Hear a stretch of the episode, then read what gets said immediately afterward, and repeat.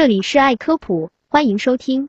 参考消息九日登载路透社报道，迄今观测到的最古老星系为了解原始宇宙提供线索。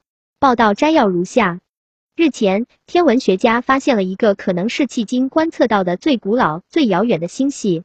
这一星系是在标志着宇宙起源的大爆炸事件发生后不久形成的，或由第一代新星构成。研究人员七日称，这个名为 HD 一的星系可追溯到一百三十八亿年前大爆炸之后的三亿年出头。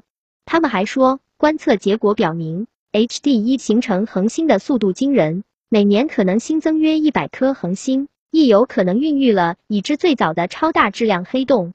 研究人员使用了美国夏威夷和智利的望远镜，以及在轨的斯皮策空间望远镜的数据。他们还希望利用詹姆斯韦布空间望远镜获得更为精准的信息。该望远镜去年十二月由美国国家航空航天局发射升空，将于数月内投入使用。研究人员称，有关 HD 一的观测信息有限，其他物理性质仍然成谜，包括其形状、总质量和金属丰度。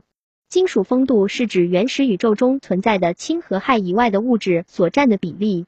研究人员说。HD 一的质量可能是太阳的一百亿倍，其中可能充满了第一代恒星。据猜测，这些所谓的第三星族星质量极高、亮度大、温度高、寿命短，并几乎完全由氢和氦组成。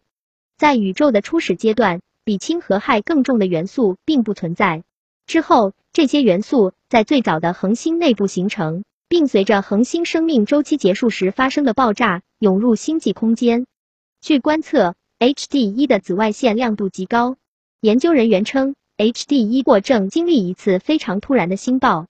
研究人员还说，关于紫外线亮度的另一种解释是，HD 一内部存在一个质量是太阳一亿倍的超大质量黑洞，包括银河系在内的许多星系的中心都有超大质量黑洞。新华社记者北京报道。